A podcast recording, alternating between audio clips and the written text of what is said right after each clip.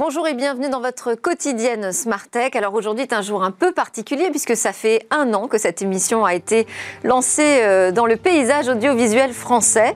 Et euh, pour euh, cette occasion, eh bien, on vous a préparé au départ d'abord un grand zapping. Alors ce sera les temps forts évidemment des discussions qui ont eu lieu autour de ce plateau, mais aussi par Skype. Et puis ça permettra de voir à quel point la tech, le numérique irrigue l'ensemble des sujets importants à traiter aujourd'hui et qui la société et l'économie. Et puis au cœur de cette émission, j'ai réinvité les mêmes personnes que le 16 juin 2020. Ils étaient là euh, un an, euh, pile, jour pour jour. Euh, vous avez déjà en plateau Michel Paulin, directeur général d'OVH Cloud, et Benoît Grossman, président de France Digital et managing partner chez Euraseo. Et puis on aura évidemment les autres invités qui seront avec nous par Skype. On reprendra le cours de l'histoire avec eux, les grands sujets, les polémiques qui ont démarré il y a un an. Et eh bien on va voir ce qu'il s'est passé depuis.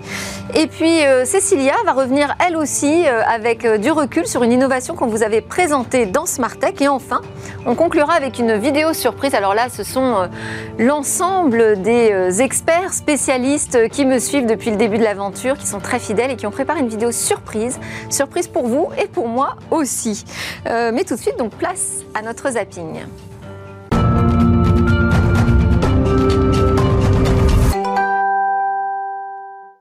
Un an de Smartech, ça fait énormément de sujets. Vous allez voir, la palette est évidemment très très large. On a eu euh, des grandes interviews, bien sûr, avec euh, Xavier Niel qui a ouvert euh, le bal, mais aussi Claudie Nuret, Cédric Villani.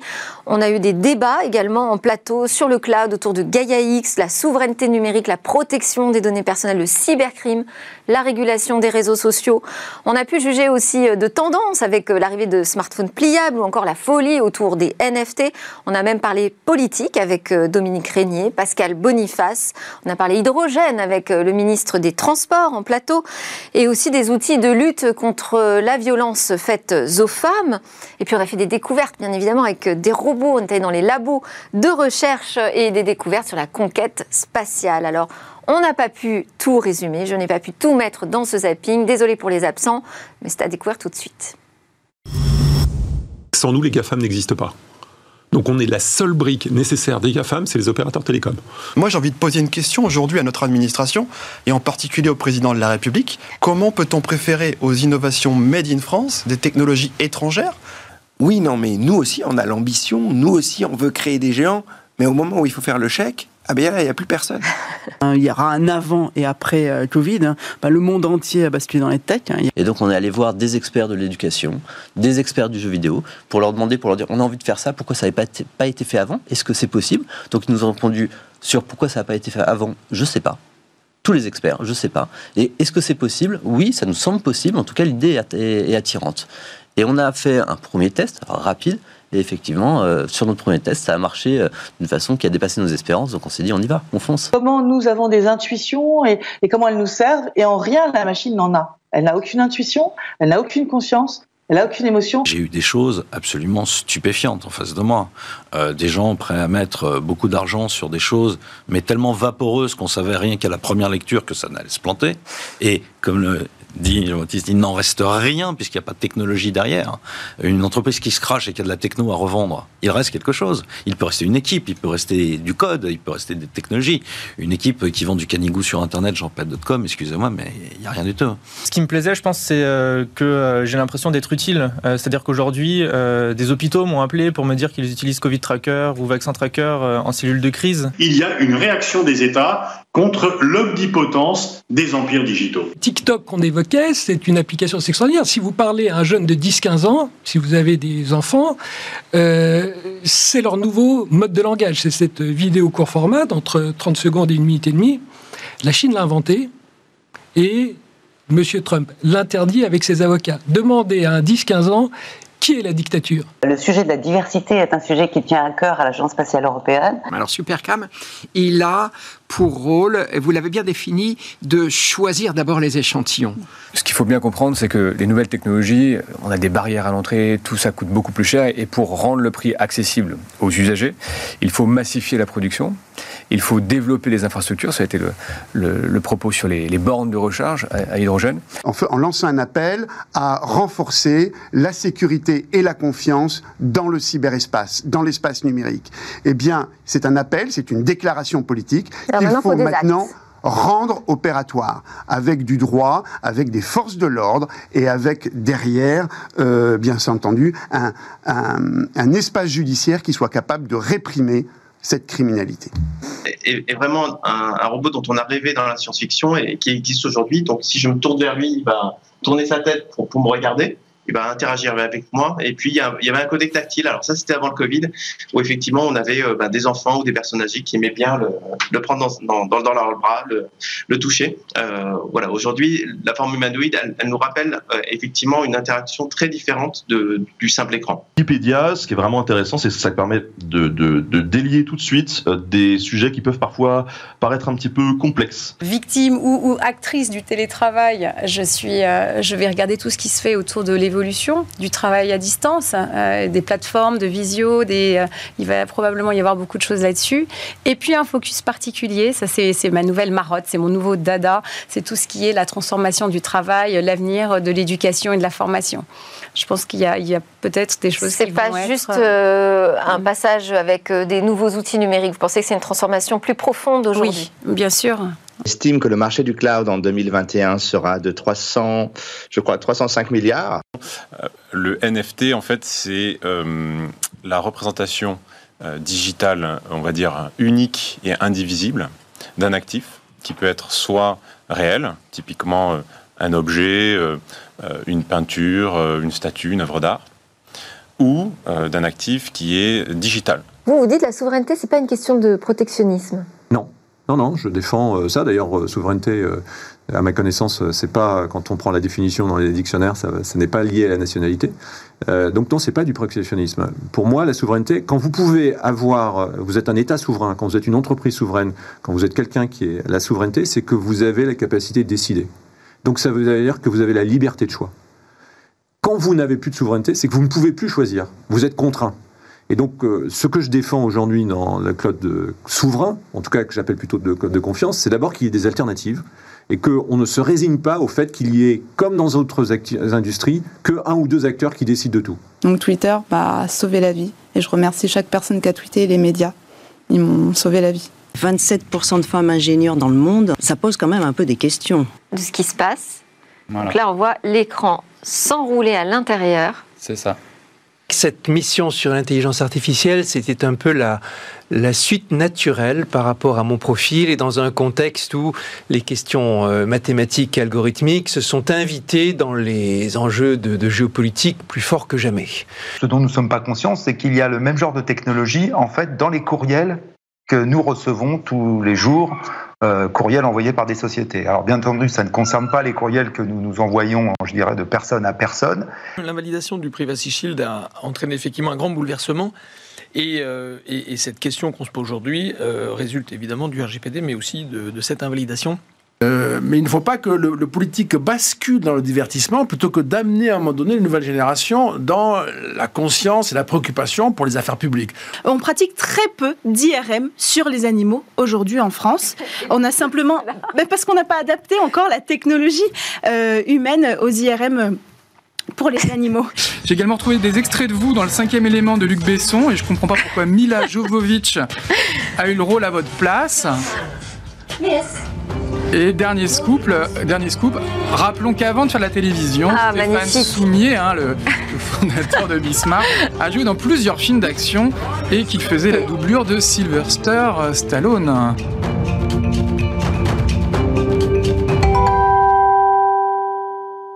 Un grand merci donc à tous ces experts, tous ces spécialistes qui sont euh, venus dans Smartech partager avec une grande générosité leur expertise, nous parler de ce qu'ils font et de ce qu'ils savent. Et puis un grand bravo aussi à Valentin Augier qui a travaillé sur ce euh, zapping à la prod jusqu'au dernier moment. Il a beaucoup travaillé dessus. Allez, c'est parti pour notre talk. On revient euh, sur les histoires, les affaires, les polémiques et l'actualité qu'on avait traitée il y a un an pour voir ce qu'il s'est passé depuis.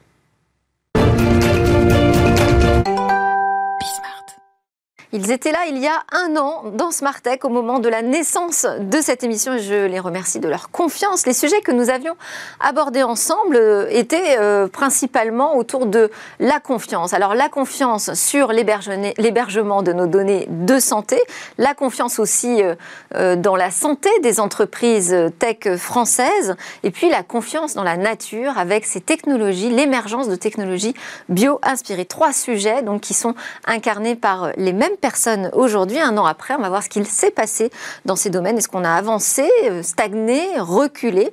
Ils sont donc revenus pour témoigner. Michel Paulin, directeur général d'OVH Cloud, et Benoît Grossman, président de France Digital, managing partner chez Euraseo. Et nous avons également en visio Sébastien Maillot-Bibé, qui est partenaire chez Verton, et Sidney Rostand, fondateur chez Bio, euh, de Bioxégie, pas chez. Alors, on va tout de suite euh, commencer ensemble, Michel Paulin. On vous a vu d'ailleurs dans le zapping nous donner euh, votre définition de la souveraineté numérique. Mais quand on a démarré l'émission ensemble, c'était à propos d'une polémique sur le hub de données de santé. L'hébergement avait été confié, on venait de l'apprendre, ou à peu près un Américain, en l'occurrence Microsoft. Qu'est-ce qui s'est passé depuis sur ce S-Data Hub? Ça a quand même bougé.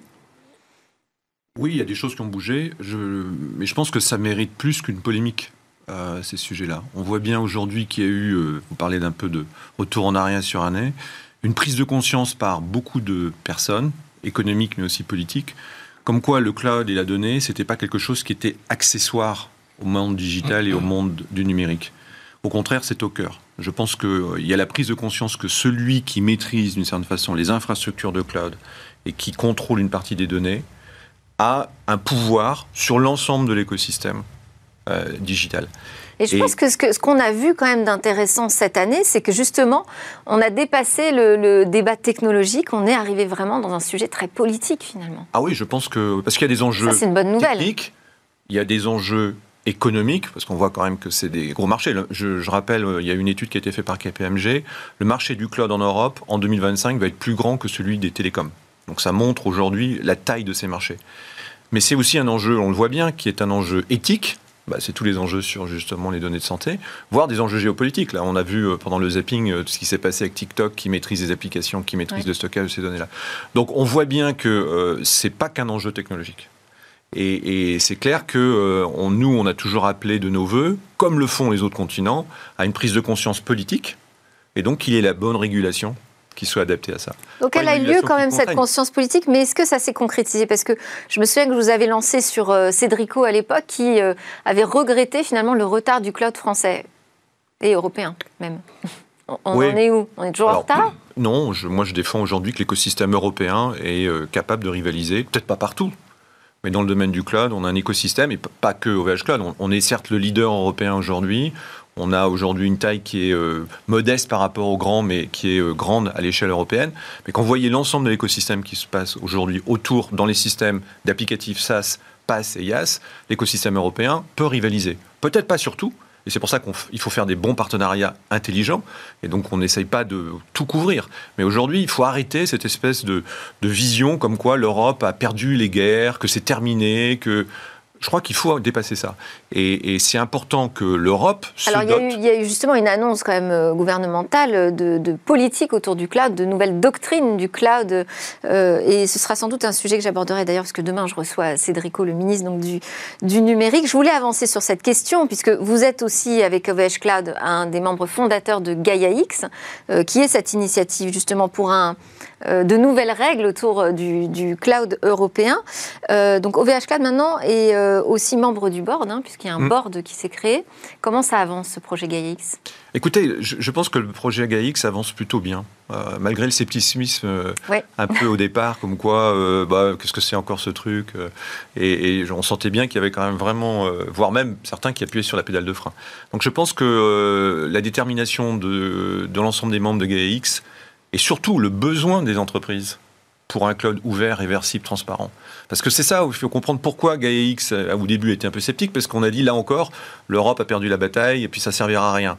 Mais en réalité, le besoin des entreprises, le besoin des services publics, mais aussi le besoin des, euh, des, citoyens, c'est d'avoir confiance dans leur, euh, où sont leurs données, comment sont gérées leurs données. Et donc, il semble impératif qu'il y ait une sorte de label qui justement va pouvoir clarifier et redonner la transparence totale sur ces domaines-là. C'est compliqué techniquement et tout a été fait pour que ce soit un espèce de trou noir. Est-ce qu'on a des échéances concrètes là sur Gaia X? Ah ben Nous, on a une échéance euh, concrète sur laquelle euh, il y a deux échéances que je vois. Le premier, c'est tout ce qu'on appelle les policy rules. Je suis désolé de parler en anglais. Donc toutes les politiques les règles, comment dire, qui permettent de déterminer, elles, elles sont comment ça a été, comment définies et elles vont être publiées. et, elles sont aujourd'hui disponibles pour justement créer une forme de confiance en disant respecter ces règles-là. Et comme les règles en interne, c'est-à-dire sur le, groupe que, qui forme GaiaX ou les règles du cloud européen? Non, les règles qu'on propose pour que le cloud européen. D'accord. et donc là-dessus, là, on est en cours de finalisation. Très très bien, on est en finalisation. C'est public, hein, donc euh, il y a déjà des avancées. Et, euh, et nous sommes en train de travailler avec tes systèmes. Comme vous le savez, nous avons fait un accord de partenariat avec tes systèmes pour euh, faire les premières offres concrètes qui sont conformes aux euh, règles, euh, comment dire, euh, de, policy rule de, de Gaia X. Donc, vous voyez, c'est pas quelque chose qui est uniquement vaporeux, c'est vraiment quelque chose qui est concret. Et, on est très vigilant justement à faire en sorte que, dans le cadre de Gaia X, on propose ces règles d'API ouvertes qui permettent justement d'avoir cette totale transparence sur ces technologies qui sont parfois bien complexes. Benoît Grossman, Michel Paulin parle des attentes des entreprises d'avoir euh, ce cloud de confiance et un accès plus euh, transparent à l'ensemble du marché. Vous confirmez que GaiaX est très attendu du côté euh, de l'écosystème? Bien, sûr, bien sûr, on a besoin de toute cette initiative et comme le dit Michel, il faut, faut, beaucoup pêcher par, par optimisme. beaucoup a été fait, il reste encore beaucoup de choses à faire, mais on peut tirer de ce que c'est compliqué de s'y retrouver sur le marché actuellement et de faire ses choix forcément. de toujours, prestations. Toujours, toujours, un petit peu compliqué, forcément, mais il y a plein de choses à faire. On est sur la bonne voie. Moi, je suis très positif. Et... Bon, alors, dans, dans, dans l'année, dans l'actualité d'OVH Cloud, puisqu'on prend aussi des nouvelles euh, euh, de votre entreprise en même temps, euh, il y a eu cet incendie à Strasbourg. Donc ça, c'est arrivé en mars, le 10 mars. Est-ce que vous pouvez nous faire un point sur la situation actuelle? Oh bah, L'incendie de, de, Strasbourg a été une épreuve et un choc. D'abord pour nos clients, on s'en excuse, vraiment, je pense que c'est ça le plus important. Euh, mais euh, en même temps, on s'est euh, totalement mobilisé pour rétablir les 120 000 services qui avaient été affectés par par cette, cet incendie. Et donc, et là, je remercie vraiment les équipes d'OVH Cloud, mais aussi l'ensemble de l'écosystème qui nous a soutenus, puisque on a construit 16 000 serveurs en quelques semaines, on a rétabli 120 000 services, et euh, on peut dire qu'aujourd'hui, euh, et je ne suis pas en train de dire que la totalité de tous les clients est réglée de manière identique à ce qu'ils avaient avant, mais en tout cas, on a réglé la majeure partie de l'ensemble des, incidents qu'il y avait euh, suite à cette... Ça, ça, ça, a créé comme un choc, hein. c'est une sorte de prise de confiance, de la fragilité aussi parfois du, du système. Alors, je pense qu'il faut en tirer les enseignements par rapport à ça, sachant que vous avez vu là, il y a encore une semaine, il y a eu aussi une panne qui a affecté sur le CDN. Donc on voit bien qu'il faut en tirer les enseignements. Et nous, au VH Cloud, on a euh, pris un certain nombre d'engagements. Le premier, c'est que quand les conclusions des experts seront euh, données, on les publiera pour qu'il y ait une totale transparence de ce qui s'est passé, comment ça s'est arrivé. Parce que l'enquête est toujours en cours. Est toujours en cours. Alors malheureusement, le, les, calendriers des, de ces enquêtes-là n'est pas celle que je souhaiterais, mais bon, c'est pas moi qui décide et c'est les experts qui décident. Euh, et la deuxième chose que l'on en tire, c'est déjà présent. Euh, nous en tirons toutes les, euh, tous les enseignements pour modifier, si de besoin, l'ensemble des architectures de nos data centers, mais surtout, et ça a surtout posé ces questions-là, toutes les notions de backup, de plan de reprise d'activité, qui sont plutôt des choses logicielles, soft, et sur lequel on a. Mais ça, il y avait déjà quand même cette notion de résilience qui existait. Euh. Oui, mais je pense qu'il y a beaucoup de gens qui pensaient que parce que c'était dans le cloud, c'était forcément euh, bah, euh, facile à atteindre, mais c'est plus complexe que ça. Et donc ces notions de backup, Octave, le fondateur de VH Cloud, a, annoncé que nous allons nous mettre en place des backups, des snapshots, ce qu'on appelle dans le jargon, automatiquement dans l'ensemble de nos offres il faut aussi comprendre que ça ne suffit pas. C'est pas parce que vous avez un disque dur à côté de votre PC que tout votre PC va fonctionner.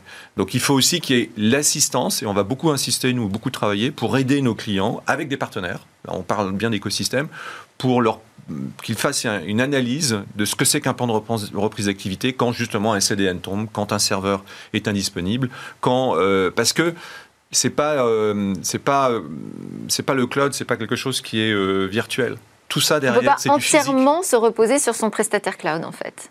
Il faut que l'entreprise elle-même ait une stratégie de retour à la normale de son activité en, cas, nous, on, de panne. On a toujours milité pour que ce soit du multi-cloud, ce qu'on appelle le multi-cloud. C'est-à-dire que je pense que de sous-traiter à un seul prestataire de cloud est toujours un risque, quel qu'il soit. Euh, que ce soit un risque financier ou que ce soit un risque technique. Donc les stratégies multi-cloud sont pour nous les meilleures stratégies à long terme. Euh, en revanche, euh, je pense qu'il faut aussi que les opérateurs cloud proposent des solutions, et c'est ce qu'on nous ferons, ce que nous avons commencé à faire. Et d'ailleurs, les nouveaux data centers, et nous sommes en train de construire un nouveau data center sur le site de Strasbourg, ce qu'on appelle le SBG5, sera sur les nouvelles euh, normes que nous sommes en train d'implémenter. Alors on termine avec euh, la confirmation, c'est pas tellement une annonce, une confirmation euh, de projet d'introduction en bourse Cloud. Donc ça a été confirmé le 14 juin, donc c'était il y a deux jours, et cette IPO se ferait à la fin de l'année, c'est ça? Tout à fait. Quelle est l'ambition? Écoutez, aujourd'hui, OVH Cloud a eu la chance d'être dans le top 10 mondial. Nous sommes malheureusement le seul européen. Euh, nous sommes en croissance euh, de 20% depuis maintenant 10 ans. Euh, et on voit bien quand même que, comme je le disais, la taille du marché nécessite des investissements, nécessite donc une accélération de cette croissance. Et c'est pour ça qu'il nous a semblé... c'est pour aller chercher quoi? Des nouveaux marchés, des nouveaux clients? On, Proposer de nouvelles offres? Trois, trois, ambitions à travers cette, cette introduction en bourse. Le premier, c'est bien entendu attaquer des nouveaux marchés. Euh, nous sommes un acteur européen, mais on a une euh, capacité aujourd'hui mondiale. C'est-à-dire qu'on a des data centers en Asie, on a des data centers euh, en, Amérique, en Amérique du Nord en particulier. on est en train d'ouvrir l'Inde. et donc, oui, on veut offrir à nos clients mondiaux, mais en particulier européens, la capacité d'avoir les mêmes offres partout dans le monde. mais également, c'est de développer nos offres, d'accélérer la R&D. On fait beaucoup, beaucoup de R&D. On a des centaines de développeurs aujourd'hui euh, chez OVH Cloud. Et donc, euh, on veut continuer, on veut poursuivre euh, et être capable de le faire. Et l'autre chose aussi, c'est que on sait bien que quand on est sur le marché avec une IPO, il y a une visibilité euh, sur les marchés qui nous permettent, je pense, euh, de asseoir notre croissance. Donc nous, ce qu'on recherche, c'est l'accélération de la croissance. Et le dernier, bien entendu, c'est on l'a déjà fait l'année dernière, on a fait deux acquisitions cette année euh, durant l'été, c'est de pouvoir éventuellement faire des acquisitions ciblées pour pouvoir là aussi de nouveaux territoires combler un certain nombre de points euh, techniques ou technologiques sur lesquels on ira plus vite en faisant des acquisitions. Donc c'est ça l'ambition euh, de l'introduction en bourse, accélérer notre croissance et être capable d'affirmer notre leadership aujourd'hui européen. Bon, très bien, on suivra ça avec vous, j'espère. que vous reviendrez euh, sur notre plateau. C'est pas parce que vous êtes venu il y a un an et maintenant qu'il faut s'arrêter. Benoît Grossman, alors vous, vous étiez à l'époque, euh, le 16 juin 2020, euh, vice-président, je crois, hein, de France Digital. Non, j'étais déjà co-président à l'époque. Hein. Co-président, alors autant pour moi. Ok, très bien. et vous étiez avec notre consultant du jour, Sébastien Maillot-Bibé, qui est avec nous en visio pour répondre à cette interrogation. Est-ce que la crise Covid-19 a profité ou pas aux acteurs du numérique? Alors, on pensait à l'époque que c'était plutôt derrière nous, on s'est aperçu que finalement ça durait. Euh, quel est l'état des lieux aujourd'hui? L'état des lieux, déjà, si je fais une réflexion un petit peu plus macro, euh, cette crise qu'on est en train de vivre, hein, qui a commencé il y a un peu plus d'un an, c'est la première fois dans l'histoire des crises que c'est une crise qui est non darwinienne. Je m'explique, habituellement, quand il y a une crise, il y a les boîtes qui s'en sortent et les boîtes qui s'en sortent pas. Celles qui s'en sortent, c'est celles qui ont un bon management, un bon produit, des bons ingénieurs, une trésorerie abondante, euh, des nouveaux marchés. Et ceux qui s'en sortent pas, c'est les autres. Là, c'est la faute à pas de chance. C'est-à-dire qu'une belle boîte qui existe depuis, euh, depuis de très nombreuses années, qui est dans l'hôtellerie, la restauration, le transport aérien ou les événements B2B, on leur explique, c'est vraiment pas de chance. Et puis il y a les autres qui ont pu en bénéficier, notamment tous les tiers du numérique. Alors on l'a tous mérité, on a tous bossé, mais il y a, vraiment une dissymétrie, c'est-à-dire que euh, les, les, les, acteurs du numérique en ont profité de manière euh, malheureusement de, de, de, très, de, très, forte manière. Euh, et, on voit d'ailleurs les valorisations. Par, donc euh, les nouveaux usages qui se sont instantanément dématérialisés? On, s'est aperçu bien sûr que le, numérique était, était, complètement, adapté, euh, complètement adapté au Covid pour des raisons évidentes, parce que, voilà, parce que tous les commerces étaient fermés, donc il y a eu un essor du e-commerce. On s'est aperçu. il a fallu s'adapter aussi à, à, cette demande qui a été soudaine, et, tout le monde n'a pas réussi à le faire. Et en fait, on s'est aperçu qu'on a très bien surmonté cette, cette passage-là. Toutes les sociétés en plus du numérique sont par définition euh, euh, très, euh, qui peuvent basculer très facilement en télétravail et tout. Donc ce sont les grands gagnants. D'ailleurs, on le voit sur les différentes, les différentes valorisations. C'est-à-dire que aujourd'hui, moi je dis toujours qu'aujourd'hui, il y a une inflation galopante dans les marchés avec tout l'argent qui est imprimé par la BCE, la Banque Centrale Européenne, la, Fed ou la, Banque of England. Sauf que cette inflation galopante, elle n'est pas mesurée dans les indices classiques d'inflation. Il n'y a pas d'inflation sur les salaires. Il n'y a pas d'inflation sur les prix, les restaurants, le taxi n'augmentent pas. Par contre, il y a une inflation galopante sur les actifs de qualité. Les actifs de qualité, c'est les actifs euh, euh, tech cotées ou non cotées, hein, que ce soit la bourse américaine ou les, les, sociétés non cotées qui sont détenues par du private equity ou du capital risque classique, ainsi que les actifs immobiliers de qualité. Voilà. Et on prend juste un exemple. Apple a mis 40 ans pour passer de 0 à 1000 milliards de capitalisation. Et pour passer de 1000 milliards à 2000 milliards, 3 mois.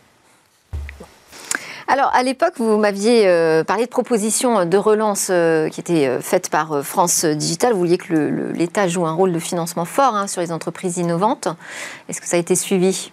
Ça a été clairement suivi. On a le, on a le, fort soutien de nos dirigeants. Moi, je, moi, je me félicite tous les jours de, de, co-diriger une association qui a un tel support de nos instances dirigeantes. Euh, on, est, très content. On était reçus euh, bah, hier avec Michel. On était reçus à, on était reçus à l'Élysée euh, pour où on a présenté au président Macron toutes les toutes les mesures qu'on estime être bonnes pour la pour la tech française et européenne. entre temps, il y a eu la fameuse, ce qu'on appelle la fameuse Initiative Tibi, hein, c'est un engagement de place qui a, été, euh, qui a été bien sûr fortement poussé par nos, par nos dirigeants, notamment par Cédrico, euh, qui je remercie, que je remercie chaleureusement, où les, assureurs, les 23 assureurs de la place, se sont engagés à investir collectivement 6 milliards d'euros dans la classe d'actifs du technologique, que ce soit le tech coté ou le, tech non coté. Et euh, cette initiative a été, lancée, a été lancée en septembre 2019. Et un an et demi après, on s'aperçoit que c'est un vrai succès. Je crois que 3 milliards et demi ont déjà été investis par des assureurs qui ont généré des fonds d'une taille totale de 20 milliards. Et l'objectif, c'est maintenant de passer de 20 à 30 milliards. Alors, on va donner la parole à notre consultant, qui était le consultant du jour, Sébastien Maillot-Bibé. Euh, comment ça s'est passé? Comment euh, vos clients chez Verton ont traversé cette crise 2020 alors, ça a été. Euh, bonjour à tous déjà, bon anniversaire et Merci. à Bismart, disons-le. Euh, alors, moi, je suis plutôt spécialisé dans les services financiers. Je vais rebondir sur, euh, sur ce que vient de dire notre interlocuteur. évidemment, le numérique a progressé. Et évidemment, moi, tous mes clients, que ce soit les banquiers ou les assureurs, partent du principe aujourd'hui que le numérique va euh, encore plus accélérer dans leur métier, parce qu'il faut être tout à fait clair, ils se sont aperçus, nos banquiers et nos assureurs, qu'ils ont fait peu ou prou hein, le même business sans les agences, avec les conseillers, mais sans les agences. Et du coup, aujourd'hui, la question qui se pose, c'est comment j'organise la relation euh, à distance avec mes clients et quelle technologie numérique j'y mets derrière. Donc ça, nous, on a vu une vraie accélération et on la voit encore aujourd'hui. On est de plus en plus sollicité sur le sujet. Et la deuxième chose que je voulais vous dire, c'est que les clients de mes clients sont tous passés aussi au numérique, que ce soit les particuliers, mais aussi les pros. Les pros qui ont découvert qu'ils étaient absolument pas protégés et que si vous voulez s'en sortir parce qu'ils étaient fermés de manière administrative, il fallait qu'ils se mettent euh, au numérique. Donc il y a beaucoup de petits pros qui ont basculé euh, sur le numérique avec le click and collect, les restaurants, etc., etc. Et ça, c'est une tendance de fond que l'on voit de manière très forte. Donc euh, la plupart ont résisté, peu ou prou. En tout cas, je parle de mes clients. Ils ont même fait pour certains de belles années, mais ils savent aujourd'hui qu'il y a eu une vraie transformation de leur métier, qu'il va falloir se transformer, innover, repenser la relation client et accélérer sur les technologies numériques. Voilà, moi c'est ce que je vois depuis un an. Et, chez les consultants, alors, puisqu'on prend des nouvelles de chacun, ça a bougé aussi dans votre euh, secteur, sur votre métier, ça a changé des choses? Alors, ça bouge beaucoup. Euh, on est en train de voir d'ailleurs une concentration euh, là du marché, puisque des, gros, des très gros acteurs, d'ailleurs très technologiques, hein, comme Accenture ou euh, OnePoint sont en train de vouloir acheter des cabinets de conseil un peu comme Verton, c'est-à-dire très spécialisés sur les métiers. Euh, et puis, euh, et puis, à titre personnel, moi, j'ai jamais été aussi sollicité et chassé que sur les six derniers mois. Donc, c'est très bien parce que j'ai rencontré beaucoup de monde. Ça m'a permis de faire un benchmark de tous mes concurrents. Et puis, nous, notre vrai défi aujourd'hui, c'est que euh, on a des jeunes consultants, puisqu'on a une moyenne d'âge de 26-27 ans, donc on a une population de, de salariés qui est, qui est jeune, euh, qui a été très touchée de manière, euh, j'allais dire, euh, charnelle et, et, euh, émotionnelle dans leur, dans leur vie et dans leur métier. Ça nous pousse à nous repenser, nous, pour euh, entretenir une relation à distance, parce que le télétravail s'est très clairement imposé dans le métier du conseil. Euh, et on a euh, toute cette nouvelle génération euh, qui, après la pandémie, fait des choix qui sont totalement différents de ce qu'ils avaient fait avant. Donc on a un certain nombre de consultants qui nous quittent pas pour partir à la concurrence, mais pour complètement réinventer leur vie et euh, surtout partir en province. Ouais, oui, c'est ça.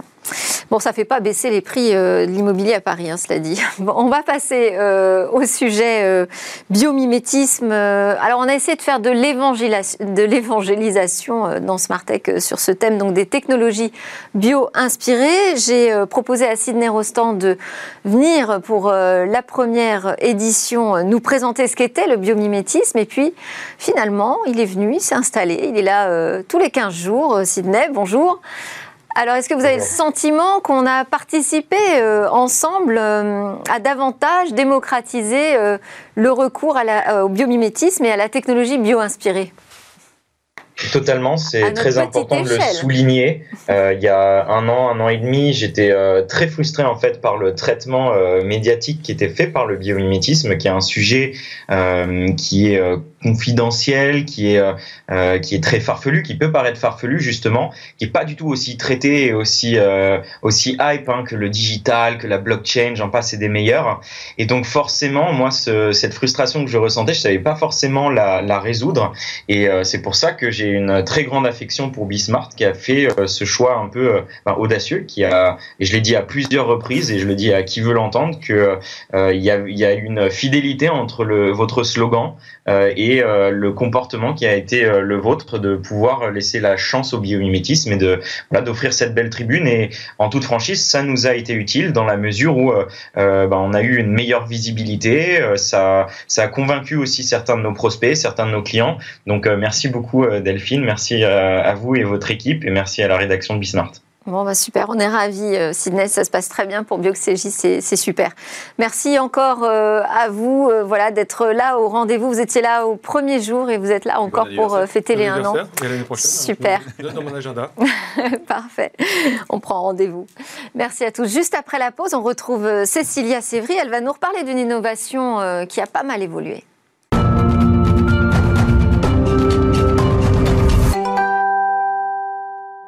Vous regardez Smartech et c'est euh, l'émission anniversaire. Cécilia Sévry m'a rejoint pour l'occasion.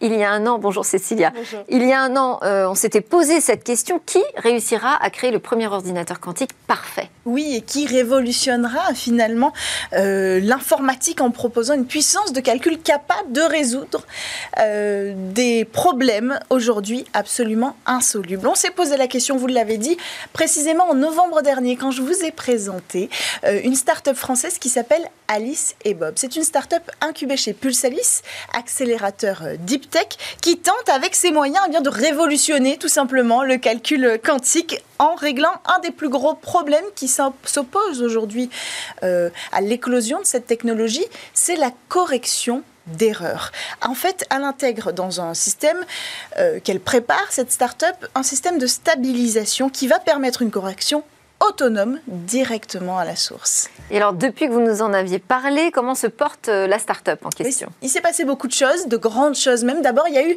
une publication scientifique, c'est très important. Raphaël Lescan, associé d'Alice et Bob, a publié fin d'année 2020, juste après en fait qu'on en ait parlé ensemble, un article dans Nature Physics qui a démontré tout l'intérêt de leur technologie.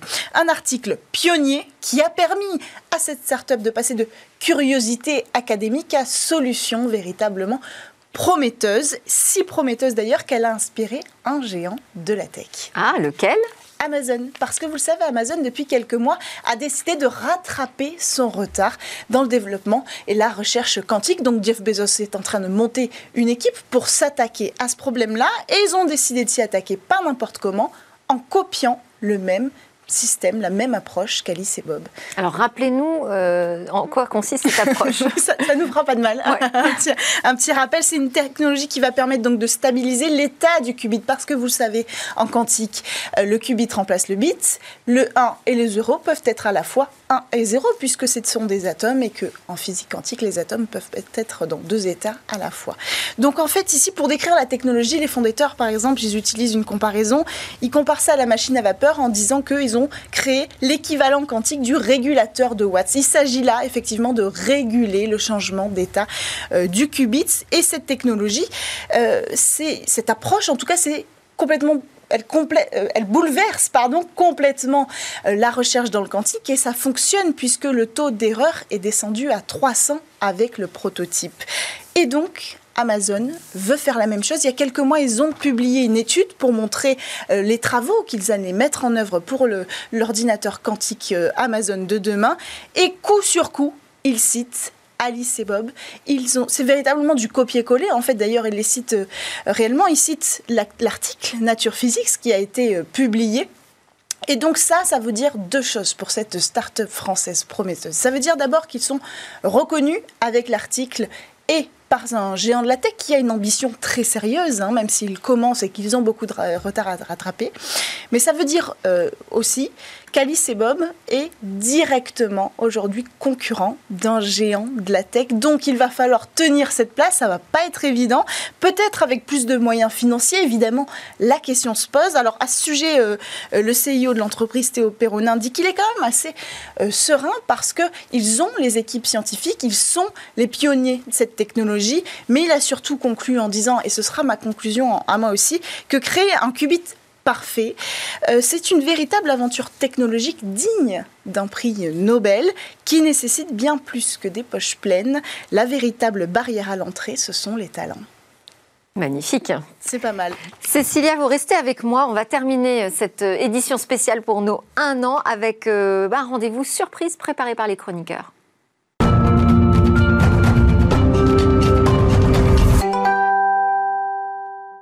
Dans la séquence rendez-vous, on retrouve chaque semaine, chaque quinzaine ou chaque mois des chroniqueurs. Alors des chroniqueurs sont surtout des spécialistes, des experts euh, qui m'ont suivi dans cette aventure euh, Smartech depuis euh, un an. Parfois d'autres sont arrivés un petit peu plus en cours de route. En tout cas, ils ont cette générosité de partager avec nous leur expertise, de nous faire découvrir d'un regard différent et un peu plus de l'intérieur des sujets comme ceux du logiciel libre ou encore du jeu, du mobile.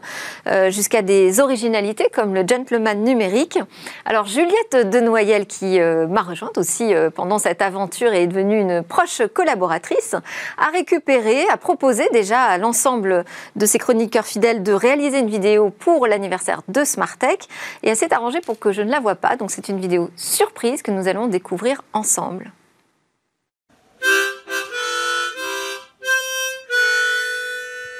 Joyeux anniversaire.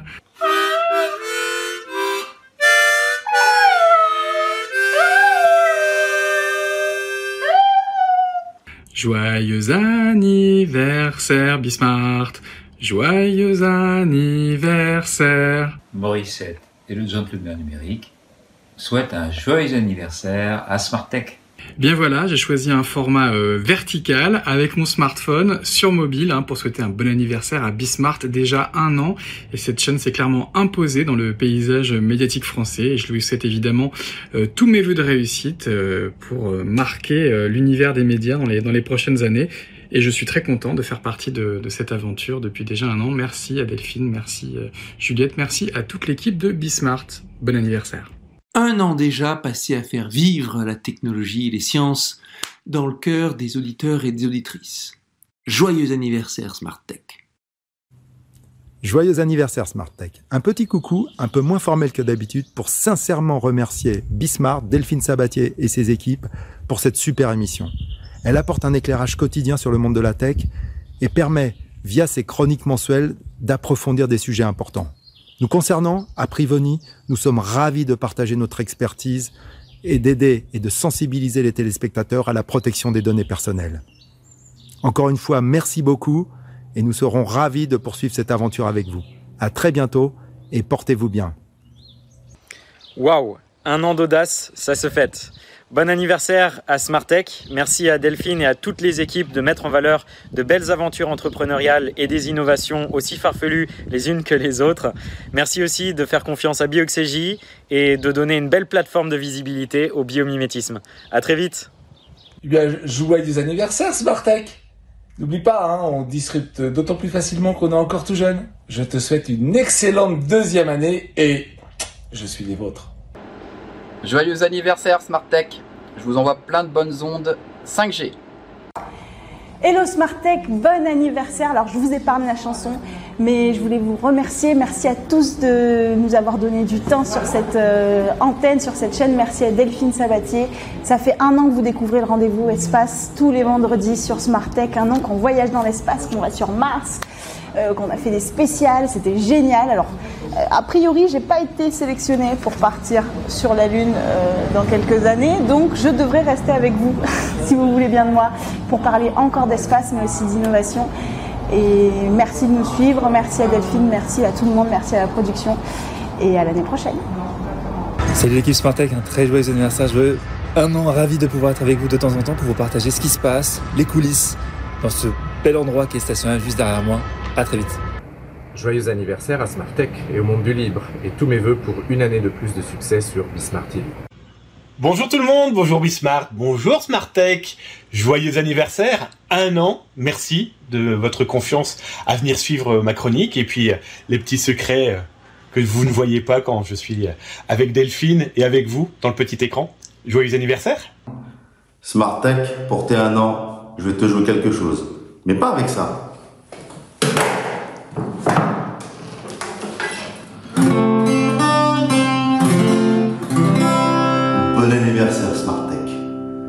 Joyeux anniversaire. Joyeux anniversaire Smartech. Joyeux anniversaire Smartech. Joyeux anniversaire. Bon anniversaire. Joyeux anniversaire Smartech. Et à l'année prochaine. Waouh, super, vraiment. Merci beaucoup. Merci Juliette de m'avoir euh, gardé cette surprise et euh, d'avoir fait ce montage. Il est top. Vraiment, merci euh, Juliette de Noyel. Et puis, on va quand même redonner les noms hein, de ces chroniqueurs géniaux qui sont dans Smartech. Guillaume Monteux, Marouane Elfites, Jérôme Bouteiller, Damien Banca, Sidney Rostand, David Biton, Hervé Lejoin, Mathieu Bourgeois, Cédric Villani, Jean-Paul Smets, Alain Staron, Frédéric Rebet, Stéphane Panetra. Alors, ils n'étaient pas forcément tous présents. Il y en a certains que qu'on n'a pas vus à l'image parce qu'ils n'ont pas eu le temps de préparer leur petite vidéo. Mais je les aime tous. Voilà, merci beaucoup. Smartech, c'est 30 invités par semaine. C'est une vingtaine de sujets qu'on traite, et je ne compte pas les sujets qu'on traite dans les débriefs hebdo. Euh, voilà, c'est 14, donc rendez-vous régulier et ça continue. Merci à tous de nous suivre et de votre fidélité. À suivre, c'est le Lab avec les entreprises du numérique. On se retrouve demain pour une autre émission événement puisqu'on reçoit le ministre du numérique, Cédric O.